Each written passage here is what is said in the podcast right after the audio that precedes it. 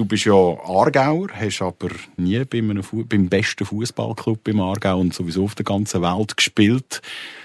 Und jetzt bist du Trainer von dem Club. Ist es nicht so eine Herzensangelegenheit für dich? Doch ist es. Ich bin zwar 76 geboren und damals hat es noch einen anderen Nazi A hat es noch geheißen, Fußballclub im Aargau gehabt. Das, das wäre die Wettige gewesen ja. Also, die haben UEFA Cup gespielt. Ja, ich bin in Baden geboren, ich bin in Neuhof aufgewachsen. Dann ist es relativ nah auf Wettigen über zu radeln. Da war Aarau doch ein bisschen weiter damals. Und äh, ja, Wettigen war damals auch sehr ein guter und grosser Verein gewesen. Und dann habe ich halt so ein bisschen meine ersten Gehversuche im Fußball äh, im Stadion Altenburg gemacht und nicht im Brücklifeld. Stehplatz Brücklifeld, der FCA-Tag vom Totomat bis in die Kiebeicke. Ja, wer sie jetzt noch nicht erraten hat, wer bei uns im Studio steht, er ist bei uns der neue Trainer vom FC Aarau, der Boris Miljanic. Und er hat ja noch nicht so viel Zeit gehabt, sich als neuer Trainer vom FC Aarau bei den Fans vorzustellen. Und kaum ist er ja da gewesen, ist die Runde vorbei gewesen. Und jetzt, jetzt hat er sich mit der Mannschaft können vernetzen im Trainingslager in der Südergei und am Samstag geht es endlich wieder los in der Challenge League gegen Thun. Boris Miljanic, schön bist du bei uns und das trotz einer schweren Verletzung, wo es viele Schnürren mit uns, glaube gar nicht so angenehm macht. Also auch neben dem Inhalt mit uns zwei. Ja, zuerst mal danke für die Einladung. Äh, ich habe gerade heute eine Definition gehört. Es gibt Verletzungen und es gibt Schmerzen. Ähm, ich bin noch im Status Schmerz, von dem her kann man spielen. Erzähl mal schnell, was passiert? Äh, die Auswahl gehabt zwischen Käse und Salami-Sandwich. Ich hoffe, die Spieler hören jetzt nicht zu, da rein ernährungstechnisch ist das nicht so clever. Äh, ich habe mich dann für das Salami-Sandwich entschieden und da ist irgendein Knochen oder irgendetwas Harz noch drin oder draufbissen und dann hat es mir den Zahn gespalten bis an die Wurzeln runter. Am nächsten Tag zum Zahnarzt der war leider nicht mehr zu retten. Zahn gezogen, Zahnfleisch geschnitten, ein Loch in den Knochen gebohrt und ein Gewinde gemacht und wieder zugenäht. Und jetzt äh, bin ich seit einer Woche mit Fäden im Mund unterwegs und einer dicken Backe. Aber es längt, dass wir dich an der Seitenlinie sehen am Samstag. Ich bin noch nicht 100% fit, aber ich habe noch ein paar Tage zum, äh, zum Aufholen. Ja. Also dann hoffen wir auf jeden Fall schon mal, dass, das ist glaube klar in diesem Podcast, äh, hoffen wir auf jeden Fall mal, dass es nicht zu viel zum Ausrufen gibt, weil laut Umschreien und das Maul ein bisschen fest bewegen wird wahrscheinlich ein bisschen schmerzhaft. Ja, ich habe jetzt noch vier Tage, ich glaube, bis dann äh, verhebt das auch. Und wer natürlich auch bei uns im Studio oder bei mir im Studio ist, ist immer der gleiche, der Nick Dömer. Nick, schön bist du auch bei uns. ich schon gedacht, ich werde noch nie mehr in die Runde geholt. Ja, ein gut, äh, ein gut, äh, gut Kick in die Runde. Ja, dafür hast du jetzt gerade schnell den Ball, Nick. Äh, ich habe es reissen. Ich bin so ein bisschen wie am Schwanzfädeln, wenn ein Hund Freude hat. Endlich, endlich, endlich geht es wieder los. Wie geht es dir? Ich nehme an, endlich, oder? Ja, definitiv endlich. Und ich meine, äh, ich bin super gespannt, jetzt mal mit dem Boris doch zu reden. Ich mag mich noch erinnern, ich bin eigentlich gar noch nicht so alt, aber heute, wenn ich mir so ein bisschen überlegt habe, wer, wer uns heute erwartet, so als Gast, es ist ja eigentlich ist schon noch verrückt, oder? Ähm, wenn man sich, ja, so ein bisschen wie Zeit vergeht, weil ich mich noch erinnere, das ist noch nicht, aus meiner, Pers äh, aus meiner Sicht so ist es noch nicht allzu lange her, da sind wir auf der Rampe gestanden und haben wahrscheinlich in Richtung Boris abgeschrien im Brücklifeld, dass er doch äh, gefälligst soll sich aus dem Stadion, Stadion verziehen und wenn möglich ohne Punkte mitzunehmen, die sollen bei uns bleiben. Und jetzt hat sich das komplett gedreht. Jetzt hoffen wir, dass du bleibst und dass Punkte im Brücklifeld bleiben. Es ist ja schon so, oder? Ähm, du hast nicht nur nie für den FC Aarau gespielt, sondern erst noch für GC und für Basel, was jetzt nicht gerade unbedingt ich sage jetzt, unsere Lieblingsclub wären, oder? Damals haben wir nicht. weil, also, Punkte, weil die Punkte meistens mitgegangen sind. Oder? ja, Kein Kommentar. ja, also ich glaube, ich glaube, dein Palmares spricht für sich in der Zeit, wo äh, du bei GC und bei Basel gespielt hast, sind, glaube ja, was sind es Sechs Meistertitel ja, und sieben, sieben, sieben, Sogar sieben. Sieben Meister, drei Cup. Ähm, es geht mir aber ähnlich. Das ist jetzt vor zehn Jahren her, schon fast elf, als ich aufgehört habe, aktiv Fußball zu spielen. Und äh, ich habe wirklich auch das Gefühl, es war noch wie gestern. Gewesen. Verrückt, wie, das, äh, wie sich die, die, die Zeiten geändert haben, auch wenn man jetzt schaut, ja, was mit früher alle, äh, Basel und GC, das sind die ganz grossen Clubs gewesen. Zumindest GC Anfangs 2000er, wo man noch Meister geworden ist. Ähm, ja, und jetzt, äh, die Situation hat sich ja wieder komplett geändert. GC ist ein ganz anderer Verein geworden. Mhm. Der FC Basel hat sich auch verändert. Das weißt du auch sehr gut. Du bist ja vor nicht allzu langer Zeit als Assistenztrainer beim Patrick Kramer gewesen. Ja, wirklich spannend. Ich glaube aber auch die ganze Welt hat sich ein bisschen verändert. Es ist alles viel globaler geworden, es ist alles viel vernetzter geworden. Und äh, ja, Investoren haben da das große Geld, was sie in die Clubs hineinschiessen beim FC Basel haben sie plötzlich nicht mehr so viel Geld, wie es eben in diesen glorreichen Zeiten war. Eben, den ich jetzt gesagt, du bist noch äh, Anfangs, Anfangs letztes Jahr noch beim FC Basel gewesen. Wie, wie, wie beobachtest du den FC Basel in der jetzigen Situation? Die Philosophie hat sich halt natürlich auch geändert. Oder wenn man, äh, wenn man gestern auch an der, an der, Fußball Award Night schaut, oder da hat der Youngster ist auch gerade zum besten äh, Player von der, von der Super League gewählt worden das hat man sich damals jetzt also in den 90er und in den, in den 2000er nicht können vorstellen oder da hat es dann Jungs gegeben, wo, wo jede Saison 25, 30 Goal geschossen haben. Da hat es Mittelfeldspieler gegeben mit ganz grossen Namen. Da hat es Verteidiger gegeben mit internationalem Format. Und das ist jetzt ein bisschen anders geworden. Äh, die Mannschaften sind verjüngt worden. Und vor allem beim FC Basel wird die Philosophie gefahren, dass man Spieler über 23 geht schon richtig alt. Was hast du das Gefühl, neben der Philosophie, die sich verändert hat, hat sich dann aber auch der Anspruch verändert? Weil da hat man schon ein bisschen das Gefühl, der Anspruch und das, was man tatsächlich leisten im Moment beim FC Basel, ja, das haltet sich nicht ganz die Waage. Die Waage haltet sich nicht, weil ich glaube, die Kaderstärke ist nicht mehr diejenige, wie es früher war. Früher hat der FC Basel von jedem Super League-Verein den besten Spieler geholt. Zum ersten sich selber stärken und an zweiter Stelle um den Gegner schwächen. Und das ist eine clevere Philosophie gewesen. Die Philosophie hat man jetzt nicht mehr. Man hat viele ausländische junge Spieler auf Leihbasis und weiß nicht, ob das wirklich, wirklich gut ist für die Zukunft. Ja, und, heute, und heute holt einfach IB die besten Spieler, zum Beispiel bei der Konkurrenz, zum Beispiel der Donato Rudani. Ähm, und so werden wir natürlich schnell auch auf den FC Aarau zurückkommen. Es ist ja nicht ein rot-blauer Podcast, genau, sondern eigentlich ein genau. schwarz-weiß-roter. Hey, wir wollen natürlich ähm, schnell ein bisschen in die nähere Vergangenheit zurückschauen. Ich habe es der, der, am Anfang gesagt, eben, du bist noch nicht so lang beim FC Aarau, hast eine, ich sage jetzt mal eine einigermaßen ausgeglichene Bilanz, äh, wenn man die letzten Ernstkämpfe und jetzt auch Testspiel äh, anschaut. Was haben deine Chefs, der Philipp Bonerand und der Sandro Burki, bis jetzt für eine Note für deine Performance als Trainer vom FC Aarau gegeben? Ich habe noch nicht geschwätzt über Noten. Ich glaube, das ist so nach 100 Tagen Amtszeit äh, üblich in der Geschäftswelt. Ich habe ganz einen guten Eindruck. Ich glaube, sie sind happy mit meiner Arbeit. Ich selber bin auch wunderbar aufgenommen worden. Kann super äh, arbeiten mit den Jungs und die Vorbereitung war wirklich top gewesen. Jetzt muss man das ganze, der ganze Elan, die ganze positive Stimmung und die, äh, die gute Energie mitnehmen in den Meisterschaftsstart.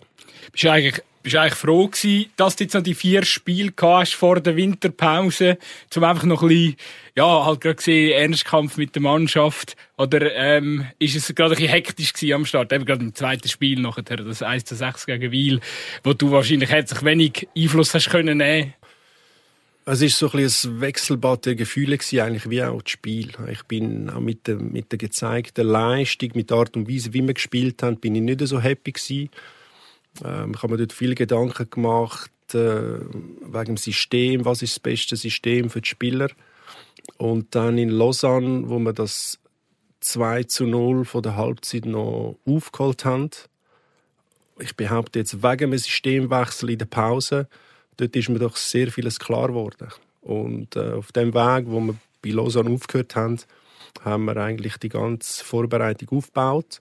Und das hat sehr, sehr gut funktioniert. Vor allem jetzt im letzten Testspiel gegen Lustenau. Ein 3 zu 0 und damals hat man gegen Lausanne ja das 2-0 aufgeholt, jetzt 2-2 noch geschafft. Aber ich stelle mir das schon auch noch schwierig vor. Also, oder respektive du, du kannst eine Einschätzung abgeben. Was, was ist denn einfacher? Also, meine, der, der Anspruch vom FC Aarau ist ja eigentlich der Aufstieg und jetzt hast du müssen bei den Ernstkämpfen eigentlich ausprobieren, was die Mannschaft kann, auf was sie anspricht. Manchmal jetzt funktioniert, eben in Wiel zum Beispiel hat es definitiv gar nicht funktioniert bei dem, was ist es, 1 zu 6, glaube ich, mhm. oder 2 zu, 1, 1 zu 6. 1 zu 6. Ähm, wäre es dir fast lieber gewesen, man hätte dich eigentlich erst auf, auf, äh, auf die Winterpause geholt und du hättest zuerst mal so ein bisschen, ich sage jetzt im Versteckten, im Trockenen können üben mit der Mannschaft. Wäre das einfacher grundsätzlich? Also im Nachhinein bin ich eigentlich happy, wie es gelaufen ist. Weil da, wo wir jetzt stehen, muss ich sagen, es ist gut gewesen, sind die vier Wochen Vorlaufzeit gewesen, weil da hat man wirklich auf, auf Ernstkampfniveau können testen, wie reagieren die Spieler auf gewisse Situationen. Und das ist jetzt im Nachhinein sehr wertvoll. Natürlich ist der beste Einstieg, wenn man im Sommer kommt. Vielleicht schon vorher zwei, drei Wochen mit der Clubleitung redet und gewisse Kaderanpassungen kann machen. Das ist sicher der Idealfall. Aber auch dort, man kommt dann in eine Vorbereitung und dann macht die Vorbereitung mit der Mannschaft. Also ich bin im Nachhinein bin ich happy, dass es so, so gelaufen ist, wie es gelaufen ist. Ich habe einfach gedacht, nach dem 1-6, eben in seinem zweiten Spiel, was machst du als neuer Trainer? Ich meine, kannst du jetzt nicht irgendwie die Mannschaft abputzen oder, äh, ja, es ist äh, eine sehr schwierige Situation wahrscheinlich gewesen, oder? Ich bin, ich bin nicht ein resultatorientierter Typ. Mir ist, oder jetzt mit der Leistung, das klingt jetzt vielleicht ein bisschen blöd nach einem 6 oder nach einem 1 zu 6, klar ist am Schluss das Resultat entscheidend, aber für mich ist die Leistung wichtig. Für mich ist die Arbeit unter der Woche, die wir machen, was ich für Vorgaben gebe, setzen sie das um am Wochenende. Und wenn sie das machen und es klingt jetzt wieder sehr doof, bei einem 1 zu 6, aber sie haben in Wiel größtenteils das umgesetzt, was wir von ihnen gefordert haben. Am Schluss hatte ich 15 Szenen, wo sie Zweikämpfe nicht fertig machen, bis am Schluss. Und aus diesen 15 Szenen, wo wir den Zweikampf nicht richtig machen, resultieren sechs Goal. Das ist das einzige Negative, was ich den Jungs vorwerfen kann. So Start und Weise, wie wir gespielt haben, war anständig. Gewesen. Es hat ja nachher noch die Aussprache gegeben mit den Fans. Ähm, so ein bisschen, äh, es ist äh, sicher, eben, darum sicher nicht einfach für dich. Ähm, was hast du das Gefühl, oder wie war das in dem Moment für dich gewesen? Ja, ich kenne ja so Situationen. Das ist natürlich nie angenehm, weder für einen äh, Trainer noch weniger für die Spieler. Ich bin dort, also relativ, ich bin dort sehr neu gewesen. Wir haben dann entschieden, dass ich nicht raustrete zu den Fans. Ähm, ich glaube, das hat nicht nur etwas damit zu tun, wie wir jetzt 1 zu 6 verloren haben, sondern das hat sich so ein in der Woche vorher aufgestaut. Und da bin ich ja noch nicht äh, rum und von dem her ist es absolut okay, wenn die Fans da mal auf den Tisch hauen und ihre Frust rauslassen. Etwas, was ich mich noch gefragt habe, du und der Steffer kennen euch äh, aus der Vergangenheit. Ähm, ihr seid beides Verteidiger. Äh, habt ihr, habt ihr noch ihr habt eine ähnliche Philosophie, vom Fußball? Ich glaube, du hast das einmal noch gesagt im, im Interview. Ähm, habt ihr euch mal noch kurz austauscht beim Übergang? Ich hatte das vor, aber es ist irgendwie nie dazu gekommen. Aber ich äh, werde das wahrscheinlich mal machen, wenn ein bisschen Gras über die ganze Sache äh, gewachsen ist. Weil jede Information, die ich bekomme, ist äh, wichtig, um ja, gewisse Entscheidungen zu treffen oder halt eben auch nicht. Wenn du jetzt mit ein paar Leuten geschwätzt es hätte ein bisschen geheißen, oder das haben wir auch ein bisschen festgestellt, aber, äh, festgestellt, aber es ist schon auch gesagt worden, du sagst noch ein bisschen so ein bisschen der offener Typ, kommunikativer als Trainer wie der Steff Keller. Äh, wie würdest du dich einschätzen als Trainer? Ja, ob ich offener oder kommunikativer bin, kann ich nicht beurteilen. Ich weiß nicht, wie der Steff sich äh, hat im, äh, im, im, Stadion mit den Spielern, mit den Angestellten, die sonst noch im Stadion rum sind. Aber ich, ich finde das wichtig. Ich sehe uns als, als eine Art Familie. Und ich glaube, da dürfen wir am Morgen jedem Rast Hand geben und auch mal eine Umarmung. Ähm, darf da nicht zu kurz kommen. Äh, und am Abend, wenn man dann wieder heimgeht, dann darf es auch ein äh, Dankeschön für den Einsatz geben. Ich glaube, das ist für mich, äh, ja, ich, ich sehe das wirklich als, als eine kleine Familie, die durch dick und dünn geht und wir sitzen alle im gleichen Boot. Ich würde gerne noch fast noch, noch mal ein paar Meter weiter retour gehen und zwar in dem, in dem Übergang zwischen Stefan Keller und dir. Dort ist ja vorher noch etwas passiert. Und zwar hat sich die Mannschaft ja ähm, gegen, gegen den Trainer ausgesprochen. Gehabt. Und du bist der Nachfolger gewesen. Hat die Mannschaft in irgendeiner Form eine Reaktion zeigt, dass es ausgerechnet du bist. Also, wie, wie, wie, da, wie, wie, muss man sich so eine Vorstellungsrunde vorstellen? Ich, ich glaube ja nicht unbedingt, dass jetzt die Mannschaft sehr einen aktiven Einfluss gehabt hat, dass ausgerechnet Boris Miljanic der Trainer vom FC Aarau wird. Aber sie hat einen wahnsinnigen Einfluss gehabt darauf, dass der Stefan Keller nicht mehr der FC Aarau Trainer ist. Hast du Reaktionen gehört von der Mannschaft? Also wie, wie, wie haben sie dich, haben sie sich dort noch geäussert? Oh ja, mal, den hätten wir eigentlich wollen, das ist eigentlich noch cool. Das habe ich jetzt äh, nie gehört. Ich glaube auch nicht, dass die Spieler da irgendwelche Wünsche angebracht haben. Ich glaube auch nicht, dass die Clubleitung die Spieler gefragt hat, wer hätte denn gerne als Trainer. Das wäre, glaube ich, ein bisschen zu weit gegangen. Ähm, ich habe eine Geschichte gehört, und zwar, vielleicht ist das mehr so ein aus, aus Jux gewesen, was der Stefan gemacht hat, aber er hat dem Sandro Burg, ich glaube, ab und zu gesagt, los, wenn ich dann irgendwann einmal nicht mehr da bin, dann musst du den Boris holen. Okay, das sind ja schon mal ein bisschen Lorbeeren, die er, äh, wo er aufs Haupt gesetzt hätte mit dem. Ja, wir, wir, haben auch eine, eine, kurze, aber intensive Zeit zusammen verbracht, der Stefan und ich. Ich war dort 21 Trainer von der, von der jungen Grasshopper. Und er hat mich angefragt, ob er einen Stage machen für sein A-Diplom. Er war damals noch in Holland. Gewesen. Dann habe ich das selbstverständlich zugesagt und da sind wir wirklich äh, zehn Tage ähm, auf dem Platz die ganze Zeit zusammen gewesen. und am Abend sind wir natürlich dann auch ab und zu mal um die Häuser geschlichen und das ist, ist eine coole Zeit gewesen. und dort, äh, dort haben wir doch sehr viel voneinander äh, mitbekommen. Vielleicht, vielleicht noch die letzte Frage, bevor wir wieder ein bisschen näher kommen. Eben, du hast eine intensive Zeit in dem Sinne mit ihm verbracht, wenn auch nur kurz. Über Stefan Keller oder um den Stefan Keller haben sich immer so ein bisschen die Legenden gerankt. Die einen haben ihn einfach vor allem von außen natürlich wahrgenommen, wo er sich häufig auch unnahbar gegeben hat, wo er auch gegenüber, gegenüber den Medienvertretenden, ja, so ein bisschen, den, vielleicht ein bisschen als schwerer Fall gegolten hat, oder? Wie, nimm, wie hast du ihn als Person kennengelernt? Weil eben von anderen Seiten hört man immer, er hat Schalke Nacken, er ist, ist ein lustiger Typ, er ist sehr offener.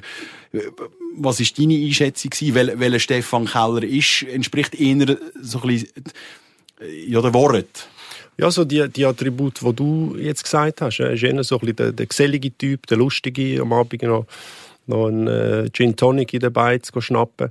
Das ist so ein bisschen, so ein bisschen der Steff.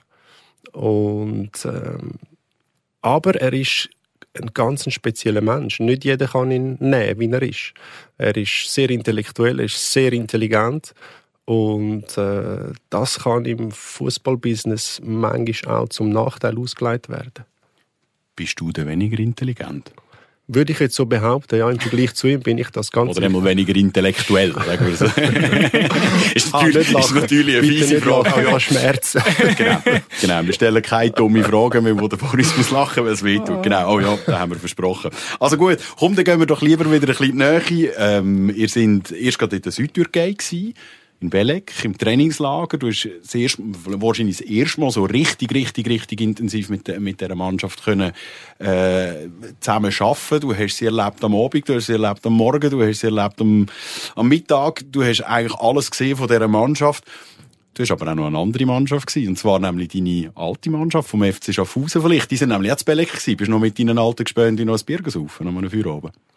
Nein, die sind ein bisschen weiter gewesen. Ich glaube in Lara das ist doch ein paar Minuten weg. Okay. Äh, die haben auch nicht so super Trainingsbedingungen gehabt wie mir. Die haben nicht jedes Training können durchführen. Also in der zweiten Woche hat es dann einmal geregnet und zwar vier Tage lang. und unsere Plätze haben das Wasser wunderbar können schlucken. Äh, beim FC Schaffhausen hat das anders ausgesehen, aber dann auf, der, auf dem Rückflug dort haben wir sie getroffen, sind im gleichen Flüger wie wir.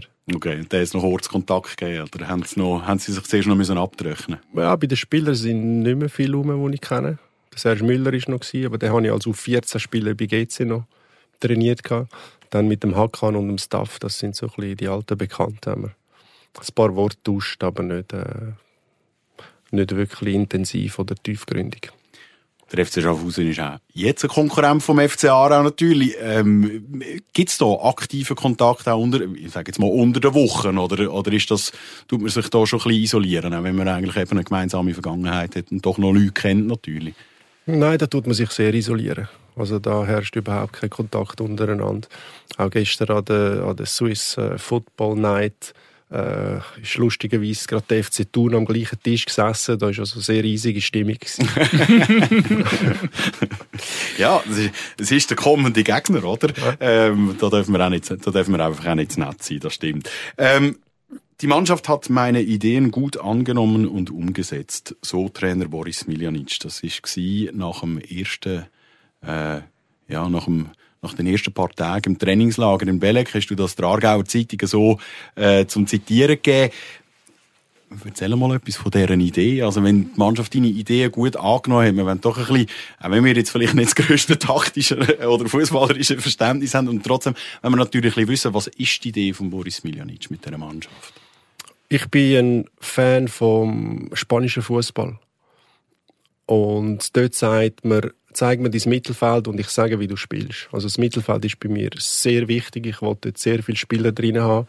Wie wir das jetzt lösen, wollte ich nicht unbedingt verraten, wie vielleicht auch der eine oder andere Gegner reinlässt.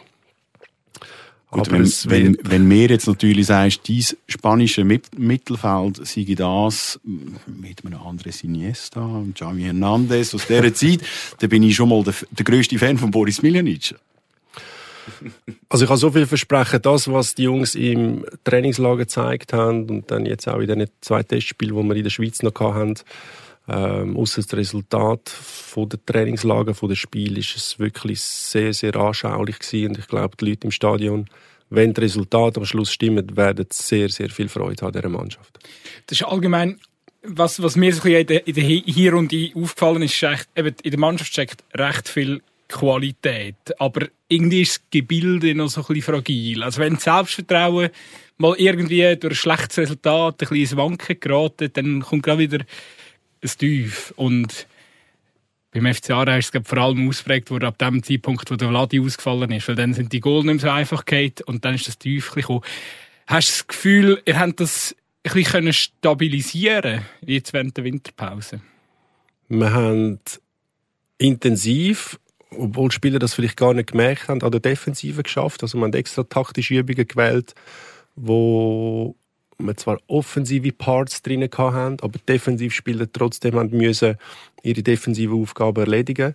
Und da habe ich wirklich das Gefühl, ist von Trainingseinheit zu Trainingseinheit mehr Stabilität eingekehrt. Es hat zum Beispiel jetzt Phasen im Spiel gegen Lustenau, wo der Gegner vor allem nach dem 1-0 mehrheitlich den Ball hat. Und die sind aber nicht in unsere 16er reingekommen. Und das ist ja vorher immer so bisschen, sobald der Gegner den Ball bisschen länger hatte, ist es gerade heiß geworden. Und diese Phase haben wir jetzt äh, überstanden. Ich hoffe wirklich äh, schwer, dass das auch in der Meisterschaft der Fall sein wird, weil das sind doch zwei verschiedene Paar Schuhe.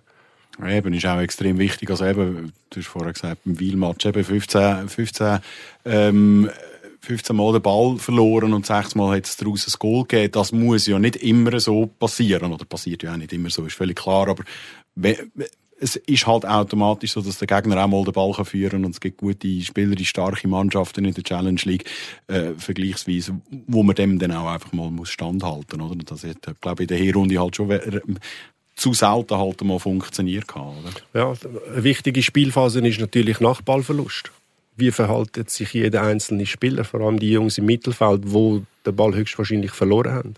Oder dass die gerade wieder zurück in ihre Positionen kommen und dann äh, dirigiert von den Abwehrspielern werden, damit damit es einfach für alle einfacher ist und man den Ball wieder sicher zurückerobern Wird man den FC Aarau unter dir nur in einer Viererkette spielen sehen? Ja. Das ist schon mal ein wichtiger Punkt. Das, das hat man diese Saison immer ein bisschen äh, gewechselt, oder? Äh, hat nicht immer so ganz gut ausgesehen. Ja, ähm, ich, ich, kann, ich kann auch den Grund dazu sagen, weil ich kenne keine Nachwuchsabteilung in der Schweiz. In Italien gibt es das zum Teil. Aber es gibt keine Nachwuchsabteilung, die Dreierkette ausbildet. Das heißt, naturell von einem Spieler ist, ich wollte in einer Viererkette spielen und es macht für mich wenig Sinn, wenn man das nachher äh, versucht irgendwie künstlich künstlich um, umzupolen. Es gibt ja Trainer, die, die sagen, sie wollen einfach ein bisschen variabel bleiben und dann trotzdem auch probieren, die Dreierkette zu trainieren mit ihren Spielern. Äh, haltest du das für Quatsch? Also würdest du sagen, straight Viererkette ist... Für mich ist das so. Mhm. Für mich ist, dort, wo, wo der Spieler ausgebildet worden ist, soll, soll man ihn auch laufen lassen. Ähm, ja, Wir müssen nicht variabel sein, der Gegner kann sich gerne an uns anpassen. Sehr schön. Ich habe vorher noch schnell über die Qualität beim FC Aarau ähm, so ein bisschen von den Spielern her ähm, angesprochen.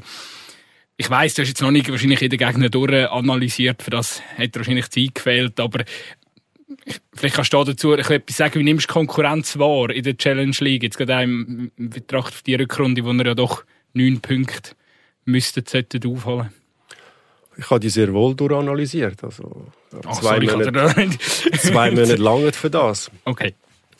Ja, die Challenge League hat sich verändert.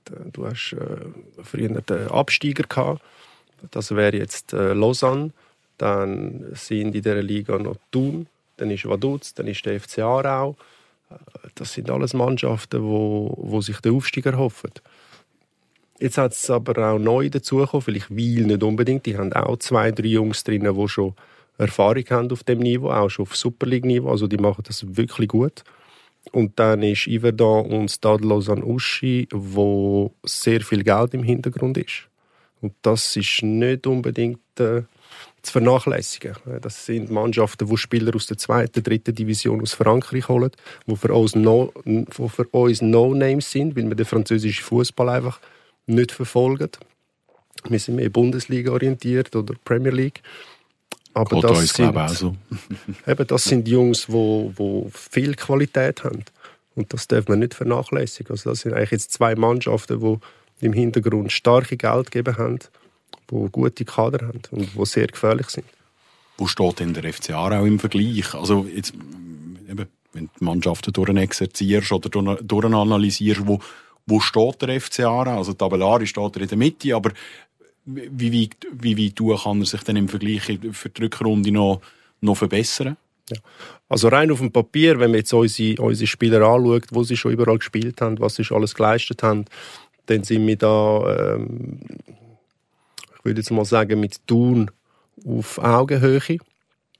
Lausanne ist, äh, ist dort äh, sicher klar führend. Das sind äh, das sind andere Kaliber, das sind auch ganz andere Löhne, das sind ganz andere Budgets, die da rum sind. Ich habe jetzt gerade letzte Woche gelesen, dass an einem Matchtag, an einem Matchtag, hat Lausanne ein Budget von 60'000 Franken.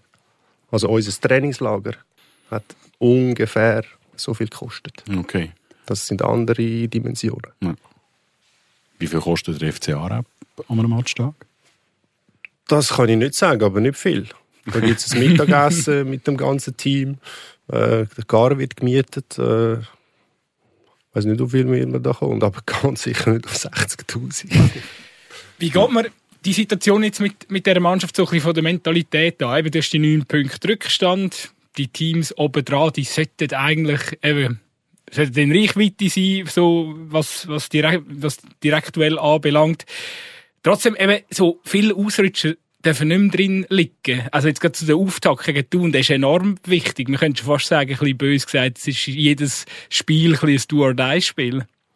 Ja, das sind auch schon die vier Spiele in der, in der Vorrunde gewesen. Ich habe damals schon gesagt, mit der Ausgangslage, die wir haben, dass wir müssen Punkte gut machen ist jeder Ausrutscher nicht wirklich förderlich. Und das geht jetzt bis am Schluss der Saison, wird das so weitergehen tut man sich dann auch ja, halt im mentalen Bereich anders vorbereiten mit so einer Situation vor der Brust für die Rückrunde, als jetzt, ich weiß nicht, bei einem, bei einem anderen Job, wo du antreten hast, oder schaffst du dann, ich sage vor allem im mentalen Bereich auch anders mit der Mannschaft, mit dem Wissen, hey, eigentlich dürfen wir nur noch gewinnen? Nein, ich glaube, das erzeugt so ein bisschen künstlichen und unnatürlichen Stress. Wenn ich sage, Junge, heute dürfen wir ja nicht verlieren. Das ist kein, das ist kein positiver Gedanke.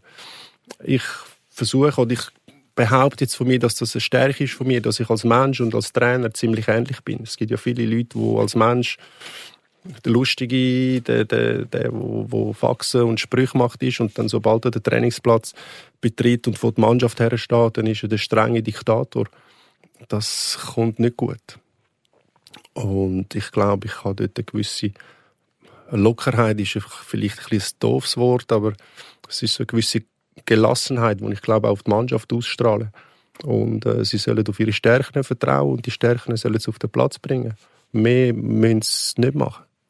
Einfach im Moment sehen sie den Trainer einfach nie lachen, weil äh, er kann es ja nicht. Aber sonst... Gut, vielleicht jetzt, zum, zum, dass sicher beim Start genug fokussiert sind, ist es vielleicht gar nicht so schlecht, dass man äh, denkt, uh, jetzt müssen wir, jetzt müssen wir wirklich Vollgas geben, wenn der Boris nie lacht. Oh, nein, also so ein bisschen, äh, so, äh, äh, Comedy-Show haben wir natürlich schon auch nicht bei uns. Da wird natürlich geschafft, aber es ist auch wichtig für die Spannung abbauen und Spannung wieder aufbauen. Auch das ist ein Trainingsprozess, wo, wo wichtig ist. Also während der Übungen Vollgas und zwischen den Übungen, da dürfen sie auch mal ein bisschen lachen und auch mal ein bisschen Seich machen, da habe ich überhaupt kein Problem damit. Aber ja. wenn es dann wieder losgeht, dann bitte, dann schaffen Eben, das, das ist glaube ich auch etwas, wo man, wo man nicht muss Fußballprofi sein dafür, dass man, dass man weiß, man kann auch über vielleicht sogar schon nicht über einen einzelnen Tag die Spannung immer hoch behalten oder immer nur voll konzentriert sein und nur voll Einsatz geht ja wie nicht. Also wahrscheinlich muss man ja die, die Gemütsschwankungen auch mal ein bisschen ausgleichen. Es geht nicht jedem Spieler an jedem Tag einfach nur super gut und er ist super fokussiert und da hat es so viele Einflüsse. Ich glaube, das, das kann man ja wie nicht. Und trotzdem musst, ja, musst ja du so ein bisschen wie die, die Balance ja auch finden was, wie kann man denn das konkret? Also wie, wie, wie bringst du einen Spieler dazu, dass er in dem Moment dann eben parat ist für den Match? Gibt es da, da zum Beispiel konkrete Übungen, wo du mit deinen, wo du mit deinen Spielern machst? Nein, das gibt es nicht. Das ist, ähm, das ist das tägliche Training, das wir machen ich trainiere nur das oder wir im Staff wir trainieren nur das, was im Spiel wirklich vorkommt. Es gibt viele Trainer, die erfinden ganz komplizierte Übungen, die mega cool aussehen, aber wo der Spieler mehr verwirren, als dass sie etwas nützen. Und wir sagen uns, wir bleiben bei den Basics und wenn wir die perfekt beherrschen, dann haben wir schon 90 Prozent von, von den Spielen haben wir schon im Sack. Also eher der Bauchtrainer als der Laptop-Trainer. Ja, es ist beides. Wir sitzen auch viel am Laptop, wir analysieren Sachen, wir schauen die GPS-Daten an, aber wir, wir tun alles mit, äh, mit, mit den Videobildern ähm, zusammen anschauen. Es bringt nichts, wenn ich jetzt schaue, okay, wir haben nicht so viele Kilometer gemacht gegen Lustenau. Ja, klar haben wir nicht so viele Kilometer gemacht. Der Platz war ja nur 95 Meter lang. Ja. Das sind alles so Sachen, die man nicht darf außer Acht lassen. Ja, und gelangt hat es trotzdem. Ja, aber es war auch ein guter Test, weil es, ist, es ist extrem eng war. Und das ist gut für, für unseren Fußball, den wir spielen Also wenn wir auf so engem Raum so dominant auftreten können, dann wird es auf einem grossen Platz einfacher.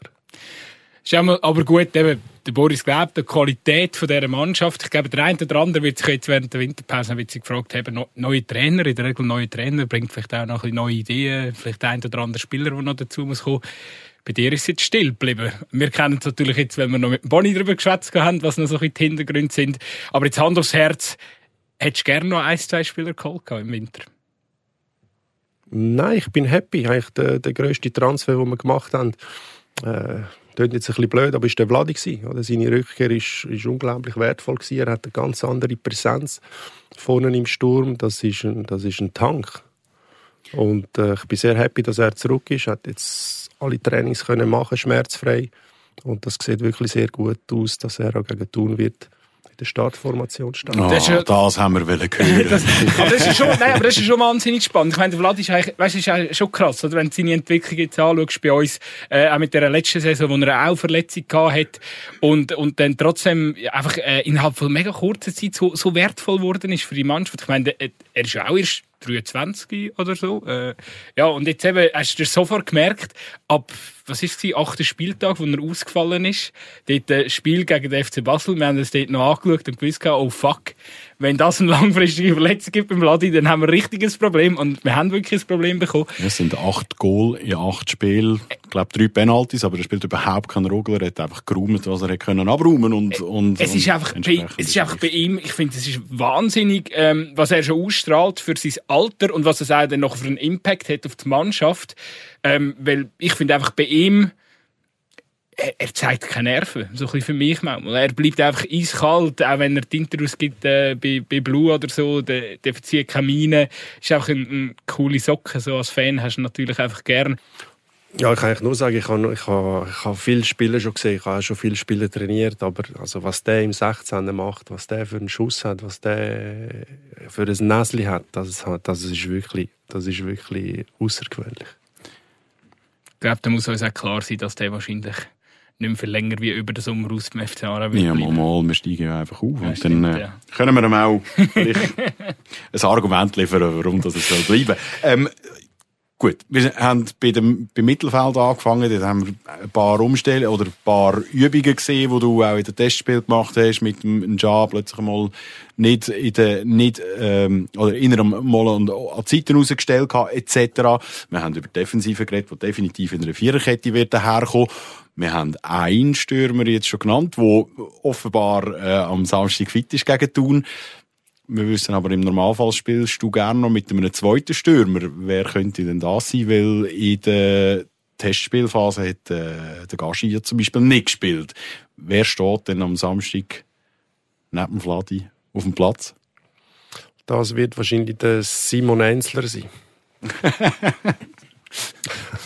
Also, wir, wir, tun das, wir tun das gerne übermitteln auf Thun. Was uns jetzt auch Gegner zulässt, ist ganz ein gefährlicher Stürmer. Ja.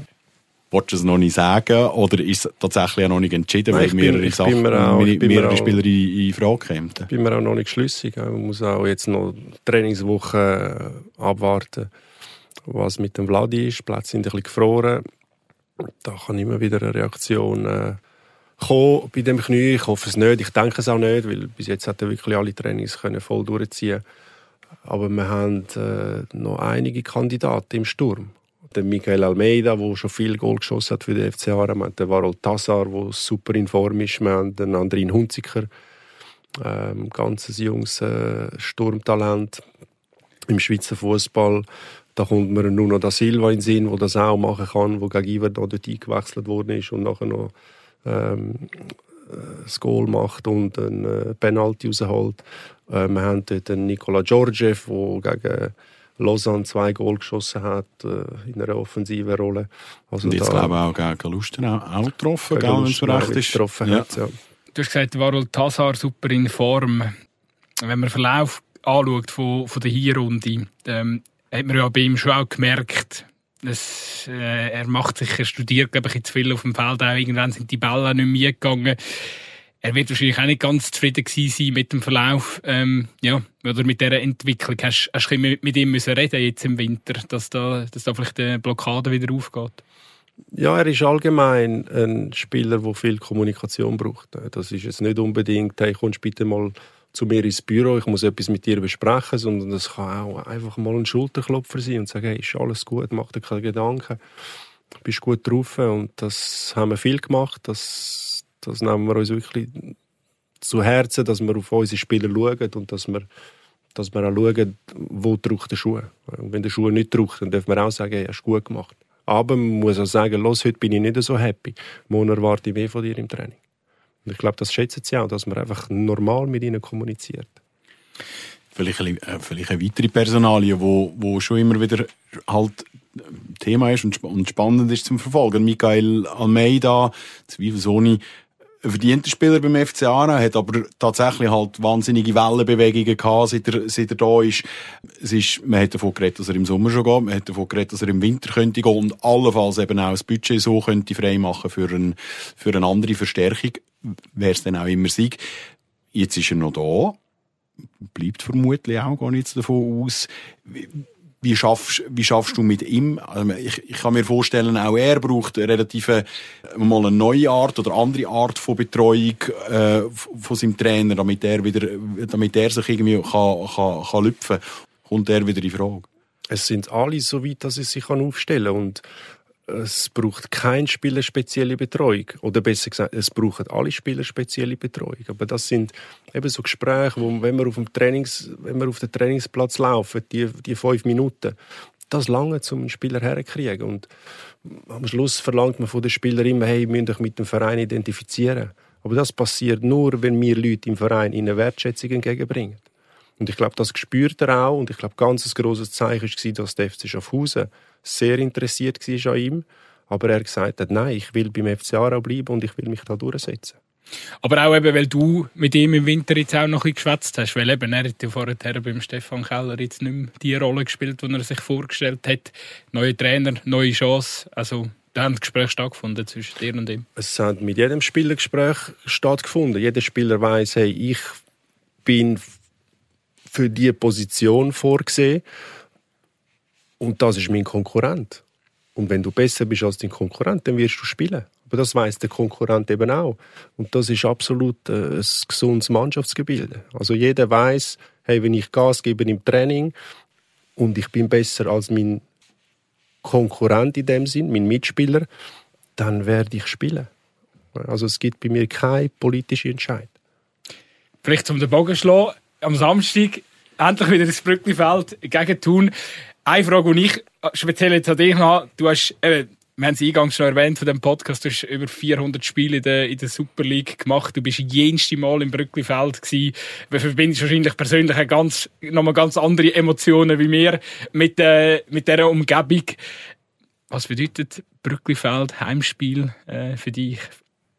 Ich glaube allgemein für jede Mannschaft, für jeden Spieler, wo, wo in der Challenge League jetzt rum ist, ist das Brücklifeld etwas Spezielles. Das ist jetzt nicht wie in anderen Vereinen, wo 3, 4, 500 Zuschauer auf der Tribüne sitzen und du hast das Gefühl, es ist irgendein Testspiel, wo es um nichts geht. Also da, da spürst du die Energie und es ist immer eine positive Energie um. Und ich glaube, das spüren auch Spieler. Und das hat man jetzt vor allem auch in dem Spiel Iverdon und Schaffhausen gesehen, wo wir in der Vorrunde noch daheim hatten. Die haben sich wirklich verrissen, was in den Auswärtsspielen nicht immer der Fall war.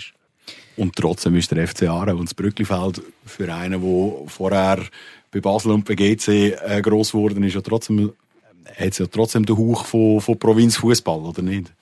Nein, finde ich nicht. Vielleicht auch im Positiven kann ja sein. Finde ich nicht. Wenn du so 3'500, 4'000 Zuschauer hast, dann ist es super Stimmig. Das war ja früher im Hartturm auch so. Gewesen. Da hast du ja vielleicht 5, 5'500, 6'000 gehabt in einem Stadion, wo 25'000 reingehen. Hm. Aber die Stimmung war super. Gewesen. Jetzt mit 5'000 Zuschauern im letzten Grund ist eine Katastrophe ist nicht schön zum Shooten. Und am Schluss geht es ums Stadion und nicht, wie viele Zuschauer sind dort drin. Also mit dieser Zuschauerzahl, äh, die wir jetzt haben, ist, ist eine super Stimmung. Dein Präsident Philipp Bonerand will den Club, die Mannschaft in Zukunft wieder ein bisschen näher bringen an die Stadt Aarau und seine Bevölkerung. Ähm, jetzt hat er einen Trainer geholt, der zumindest aus der Nähe kommt, aber natürlich trotzdem ganz, aus, einer, aus einer ganz anderen Welt kommt, als, als vielleicht eben ich sage jetzt, muss eben trotzdem ein bisschen Provinziellen oder vielleicht auch manchmal ein bisschen bitteren Aarau. Sag mal trotzdem noch schnell, was, was, was gefällt dir an Aarau und äh, vor allem kommst du am Eierzug im Sommer? Weil du bist natürlich ein Botschafter, oder? Ja, das kann man alles äh, arrangieren, absolut. Aber das ist ein Thema gewesen, dass man den FC ein bisschen präsenter machen ähm, in der Stadt.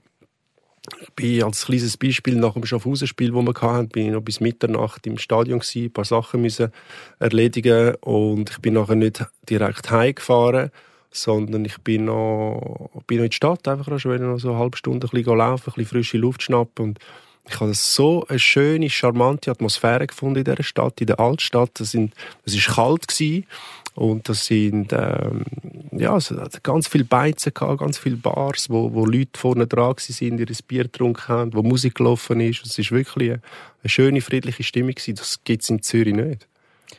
Das ist ja Ino, eben spannend. Wir haben es heute schon mal davon gehabt, du bist ja mega schnell eigentlich GC-Nachwuchs, nachher der GC lang in Basel. Ähm, wie, wie groß ist deine Verbundenheit noch zum Aargau? Ja, ich habe eigentlich auch, als ich, ich in Basel gespielt habe, habe ich in Kaiseraugst äh, gewohnt. Das ist die letzte Aargauer Gemeinde von Basel. Genau, gerade wollte sagen, ähm, noch für einen Topf, dass es gerade im Aargau liegt. Äh, genau. Ich bin äh, momentan bin ich, äh, bin ich im Block äh, untergebracht, wo ich aufgewachsen bin. Das wäre in Neuenhof City. und äh, ich werde dann bald äh, eine Wohnung beziehen wenn die Möbel geliefert werden in der Nähe von Aarau. Also durch und durch Aargauer. Das war immer so ein bisschen das Dilemma, oder? Bei GC gespielt hast, haben sie irgendwie als, als Basler wahrgenommen, weil du mal dort warst. In Basel bist du als GC-Spieler wahrgenommen worden, aber dass ich Aargauer bin, hat eigentlich gar niemand gewusst. Also fühlt es sich auch so fast ein bisschen wie Heiko an, obwohl es vielleicht nicht in der angestammten Hut in Neuenhof äh, in Neuenhof City, ja, der, wie du gesagt hast. Der Neuenhof spielt leider in der Drittliga regional. Das wäre wahrscheinlich schwierig geworden. ähm, also ja, hättest du auch können machen rein theoretisch. Ja. Hätte ich einfach ja, wahrscheinlich auch noch müssen arbeiten müssen. Ja. ich bin, bin, bin nachher zehn Jahre in äh, Baden-Rüttihof Äh, immer wieder natürlich auch äh, bei der Mutter in Neuenhof. Die wollte da nicht aus dem Block raus. Soll sie von mir aus dort bleiben, alles gut. Aarau ist schön. der Aargau ist schön, die Mannschaft passt. Gibt es Sachen, wo du angekommen bist oder wo du in der Zwischenzeit auch wahrgenommen hast, die dir nicht passen? Oder wo du sagst, ja, da, da ist auch vielleicht ein grundlegendes Problem. Jetzt natürlich wieder vor allem gemünzt auf der, auf der FC Aarau. Ist klar, das ist auch nicht immer völlig Zeit, die auch noch um Politik, um Politik von der Stadt Aarau zu kümmern oder so. Aber jetzt im Umfeld vom FC Aarau, wo du sagst, hey, das, das ist der grösste Brocken, wo wir, wo wir irgendwie wegschaffen müssen.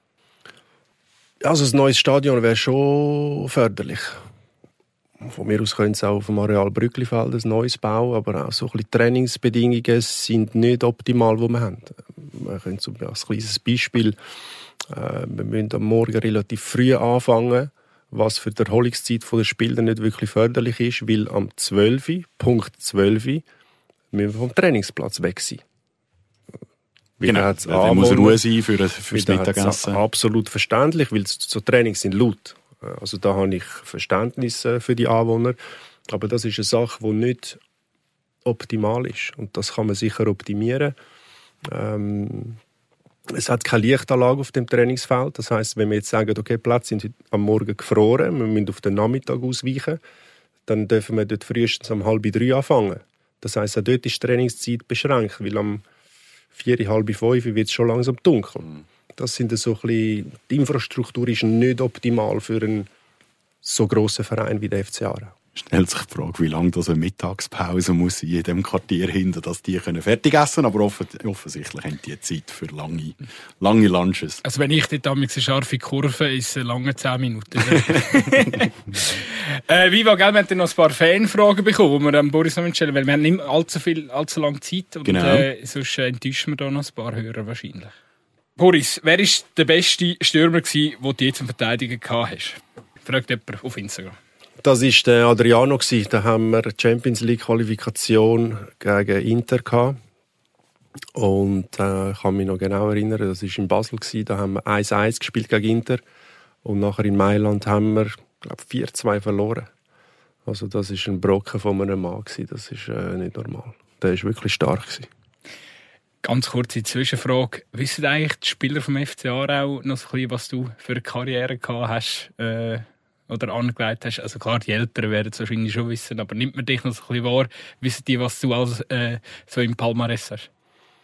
Das weiß ich gar nicht. Aber ich glaube, genauso wie ich sie auf Instagram und Google und was es da alles noch gibt, abgecheckt haben, werden sie mich auch abgecheckt haben. Von dem her glaube ich schon, dass sie da wissen, was... Aber ist noch niemand gekommen, so ein Coach, wie so Champions League spielen und so? Nein, da ist noch niemand gekommen. Okay. Wirst du als äh, Krypto-Experte den Adlercoin beim FC Aarau einführen? Fragt jemand. Ich bin überhaupt kein Krypto-Experte, das behaupten immer alle, aber ich, ich würde sagen, ich habe unglaublich viel Mut bewiesen und ich habe noch hunderttausendmal mehr Glück gehabt, dass ich dort aus äh, ein paar Fränkli, ein paar mehr Fränkli gemacht habe fuck, ich habe irgendetwas verpasst. Erklären mir einen Insider, wo vielleicht alle mitbekommen haben, außer ich. Nein, also ich habe auch nicht mitbekommen. Ich, ich habe einfach die Frage gestellt. Ich weiss noch nicht. Äh, es, ist, es, es ist einmal Kryptomillionär, oder wie? Nein, nein, nein, nein, um Gottes Willen. Genau, es ist in einer renommierten Schweizer Zeitung gestanden, ich hätte mehrere Immobilien in Spanien und wäre, was ist Krypto, Krypto-Investor. Äh, ich habe ein kleines Ferienhäuschen, wo das Wetter einigermaßen okay ist, meine Familie runtergeht im Moment. Und äh, ja, also das Kryptozeug ist schon lange vorbei. Das war 2017. Gewesen, da. War ja lustig. Ah, ich auch okay. sagen, da, da, das muss schon ein paar Jahre her gewesen sein, dass da genau. der ja. grosse... Ich habe also offensichtlich so verpasst, wie der Trend um in Kryptowährungen investieren. Gut, nächste Frage eine interessante, die wir noch nicht so angesprochen haben. Ich kann jetzt nicht ganz alle reinnehmen, weil ein paar Themen haben wir jetzt wirklich schon äh, durchdiskutiert. Aber da stellt jemand die Frage, welche aktuellen Trainer dich am meisten inspirieren? Gute Frage. Ich verfolge es eigentlich nicht so, was, was so ein bisschen Trainerbusiness gerade der Trend ist, wer da gerade so ein bisschen die Nase vorne hat.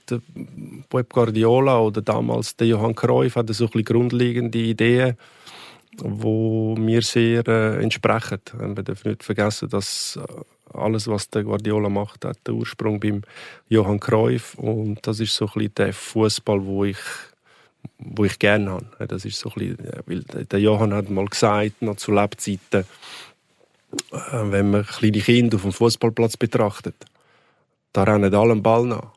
Das heißt, es liegt in der Natur des Menschen, dass er den Ball will. Also wollte ich, dass meine Spieler äh, den Ball haben. Und solange wir den Ball haben, kann der Gegner kein Goal schiessen. Und aus Total Football ist irgendein Tiki-Taka entstanden und eine der erfolgreichsten Phasen, die der FC Barcelona zum Beispiel je gehabt hat. Ähm, ja. Das würde mich zu einer Frage stellen, die ich mir noch überlegt habe, wieder auf Instagram hineinzusneaken. Der, der Lorenz Marazzetti fragt. Lorenz Marazzetti fragt, äh, wenn der Boris Miljanic könnte auswählen, welche Mannschaft das er mal trainiert. Ich habe einen leichten Verdacht, weil jetzt habe ich Kräuf gehört, jetzt habe ich äh, gehört, du hast in Spanien ein Häuschen. Welche Mannschaft außer dem FC Barcelona?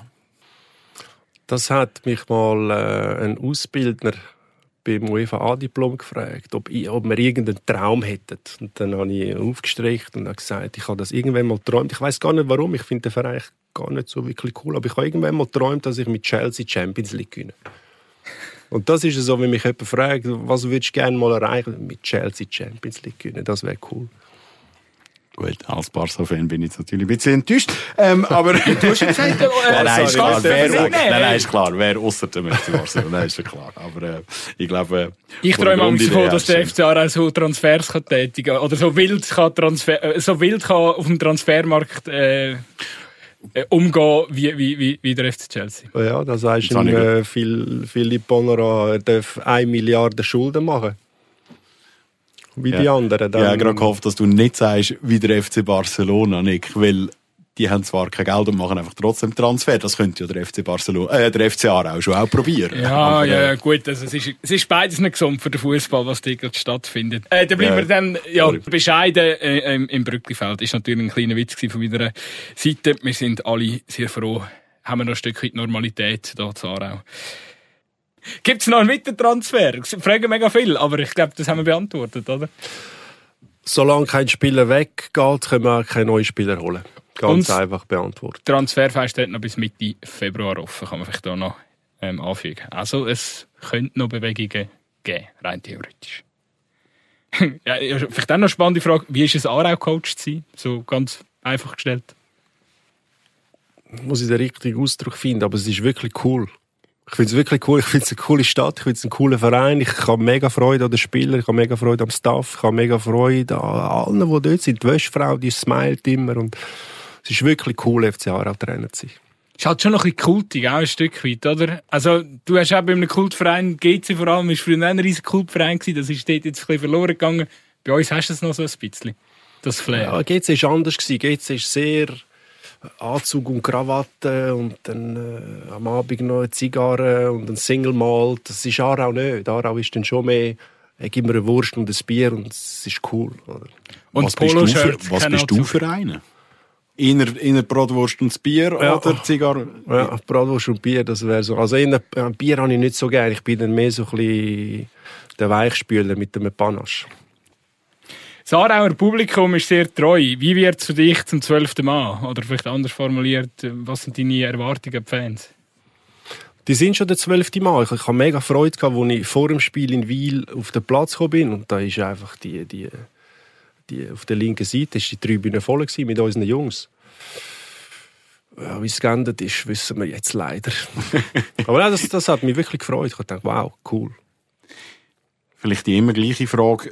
Wir haben mit, mit Boni letztes Mal schon über das doch schon relativ alte, aber immer wieder aktuelle Thema, dass es äh, die Hai fast schwieriger ist als auswärts spielen, weil auswärts sind nur die Hardcore-Fans dabei und die Hai wird halt viel genörgelt. Wie hast es du wahrgenommen jetzt in, der, in diesen vier Matches, wo du ähm, mit dem FC Aarau als Trainer in Ernstkämpfen an der Seitenlinie gestanden bist? Gibt es den Unterschied? Ich habe gehört von diesen Nörglern, aber selber habe ich es noch nicht erlebt. Darum bin ich ja, positiv überrascht. Also ich finde die Stimmung, wo, wo im Brücklifeld herrscht, oder auf der Tribüne gibt es immer wieder einen, wo man einen Spruch fallen lässt, aber das ist in jedem Stadion der Fall. Also das mit dem Nörgeln würde ich jetzt nicht so, so hoch ansiedeln. Liegt aber natürlich auch daran, dass er bis jetzt beide Heimspiele gewonnen hat. Ja gut, das macht es einfach. okay, okay. Wir hoffen natürlich, dass, dass das so bleibt. Eine letzte Frage habe ich da noch. Und zwar, hast du mir so lange überlegen, wo der FC Aarau angeklopft hat? Das ist so ein bisschen aus heiterem Himmel gekommen. Ich habe ja ich habe überhaupt nicht über Fußball nachgedacht. Klar ist man immer so ein bisschen interessiert, was läuft, was läuft nicht. Aber dass jetzt so ein großer Verein aus der Challenge League wie der FC Aarau anruft, das, mit dem habe ich überhaupt nicht gerechnet. Und für mich ist relativ schnell klar gewesen, dass ich das machen will. Wunderbare Wort zum Abschluss. Und ich glaube, ja, wir kommen langsam zum Ende von diesem Podcast. Genau, wir müssen noch schnell ein Tippspiel machen. Boris, dein eigener Tipp am Samstag. Aarau tun. Ganz klar ein Sieg. Gib uns ein Resultat, komm. Oh mein Gott. 3 zu 1. 3 zu 1. Nick, du sagst? Ich gehe, ich gehe mit, dem, mit dem Klassiker 2-1. Gut, und dann mache ich den Pessimist. Ich sage, es gibt ein Unentschieden.